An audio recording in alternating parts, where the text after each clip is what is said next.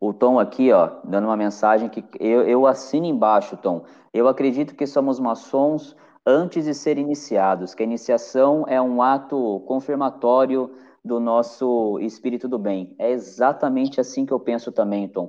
É, a iniciação, uma cerimônia linda, muito linda, mas ela é só uma, uma chancela daquilo que você já era, porque não é porque você iniciou hoje, ah, eu iniciei hoje, a partir, do, a partir de hoje eu viro a chave e passo a ser o mocinho da história. Não, não é.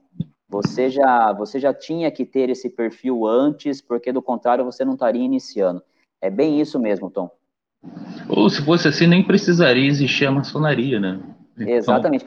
Eu, eu, vejo que a maçonaria ela é, ela é uma escola, literalmente, uma escola filosófica, que dentre tantas coisas que ela tem para nos ensinar com relação a, a, ao conhecimento, ao autoconhecimento, ao conhecimento das ciências, ela é um, é um lugar onde ela te proporciona que você esteja junto de pessoas que vibram na mesma sintonia.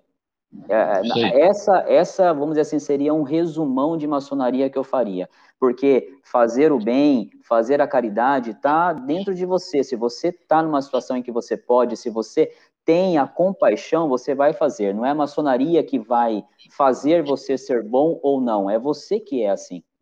Sim, eu acho até interessante, mudando só um, pouca coisa, né, o, o fio da meada, é, é, eu particularmente, assim, quando depois que eu iniciei, eu acho lindo, muito lindo a história da maçonaria no mundo, né, a, a, a parte histórica né, da maçonaria.